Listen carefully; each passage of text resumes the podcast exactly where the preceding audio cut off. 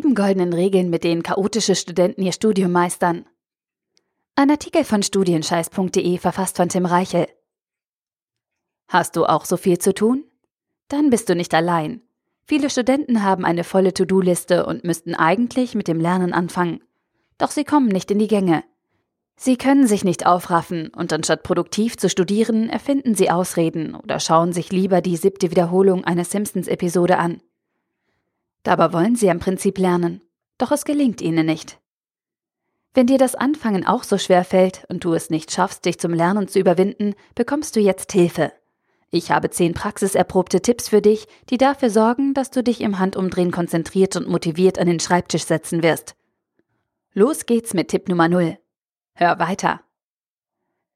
Wenn du schon erkannt hast, dass du eigentlich lernen solltest und dir bewusst ist, dass sich die investierte Zeit für dich lohnen wird, hast du die erste große Hürde schon überwunden.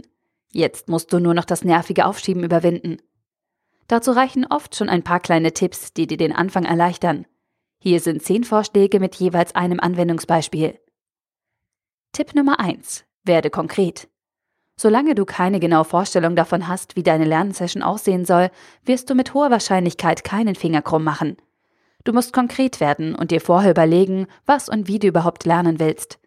Mit welchem Fach willst du dich beschäftigen? Welche Inhalte sind heute dran? Lernst du eher Fakten auswendig oder trainierst du deine Transferleistung? Unser Gehirn hasst Überraschungen und mag klare, direkte Vorgaben, Erst wenn du dir dein Vorgehen überlegt hast und weißt, was auf dich zukommt, kannst du den Schalter in deinem Kopf umlegen und leichter in den Lernmodus wechseln. Beispiel Ich werde die Definitionen für Modul X lernen und danach die Vorlesungsfolien 1 bis 23 zusammenfassen. Tipp Nummer 2. Wirf deine überzogenen Erwartungen über Bord. Hohe Ziele sind gut, sie spornen dich an und sorgen dafür, dass du über dich hinaus wächst. Wenn deine Erwartungen an dich selbst allerdings völlig überzogen und realitätsfremd sind, bringt dich das keinen Schritt weiter. Zu hohe Erwartungen blockieren dich und zerstören deine Motivation. Wenn du dir vor dem Lernen das Ziel setzt, das komplette Buch zu lesen oder sämtliche Übungsaufgaben durchzugehen und bis ins letzte Detail zu verstehen, setzt du dich selbst unter so großen Druck, dass du gar nicht erst anfangen wirst. Verabschiede dich deswegen von deinen unrealistischen Erwartungen und setze dir sinnvolle Ziele. Beispiel ich werde das erste Kapitel aus dem Buch lesen und notiere mir alle offenen Fragen. Danach gehe ich die ersten drei Übungsaufgaben durch und verschaffe mir einen Überblick. Tipp Nummer 3. Schreibe auf, was du lernen willst. Zwei wesentliche Punkte für deinen Lernerfolg hast du jetzt schon kennengelernt. Erstens brauchst du einen konkreten Plan und zweitens solltest du dir realistische Ziele setzen. Damit aus diesen Zielen ein verbindlicher Maßnahmeplan wird, den du auch umsetzen kannst, solltest du deine Lernziele aufschreiben. Gewöhne dir daher an, deine Ziele aufzuschreiben, ganz klassisch auf Papier. Das mag zwar nur ein kleiner Schritt sein, aber er hat großen Einfluss auf deine Erfolgsaussichten.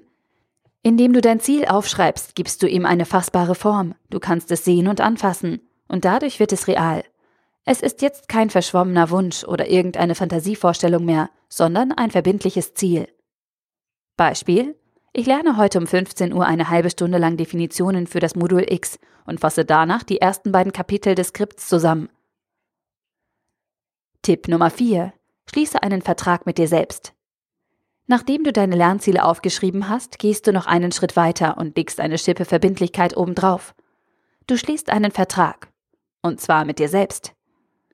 Nimm dein schriftlich fixiertes Ziel und verspreche dir selbst, dass du es heute um jeden Preis erreichen wirst. Mache daraus eine offizielle Vereinbarung und unterschreibe unter deinem Ziel.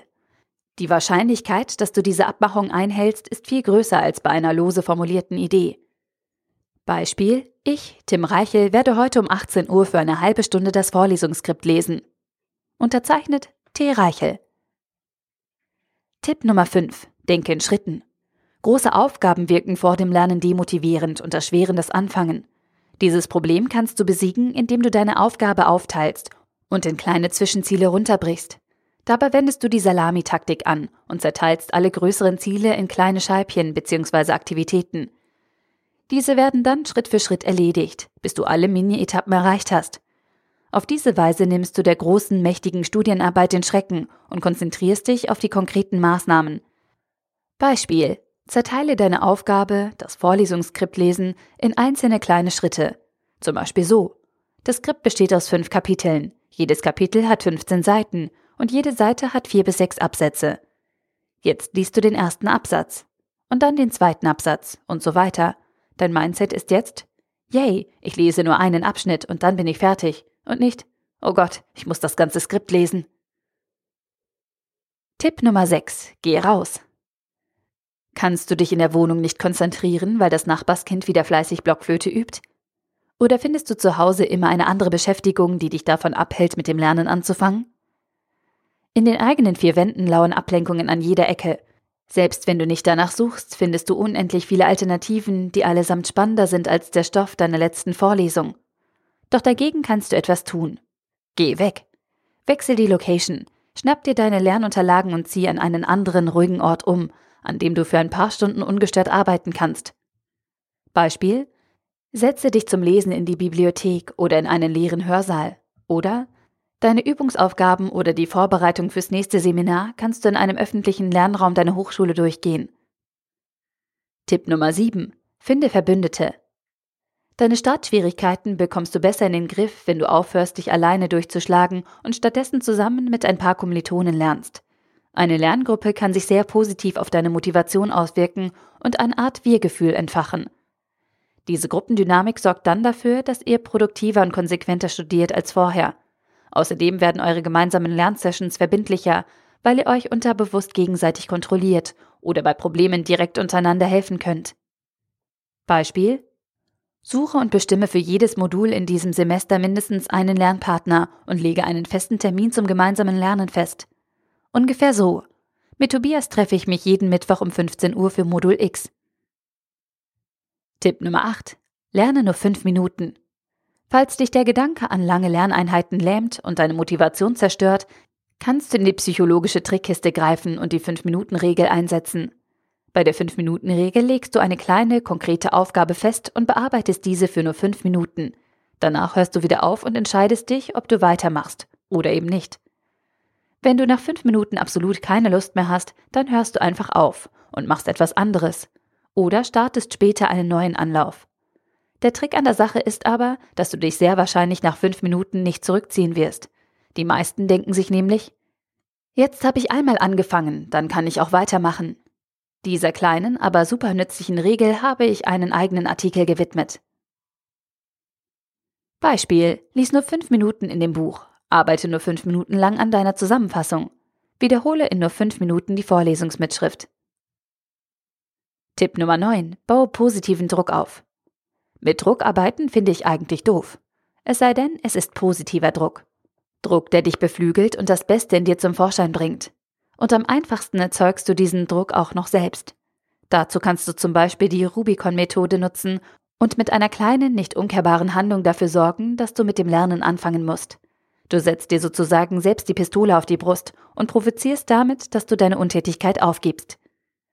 Beispiel Verabrede dich kurzfristig mit einem Lernpartner zur gegenseitigen Lernfortschrittskontrolle oder wette mit einem Freund, dass deine Zusammenfassung bis zu einem bestimmten Datum fertig ist. Tipp Nummer 10. Rede dich stark.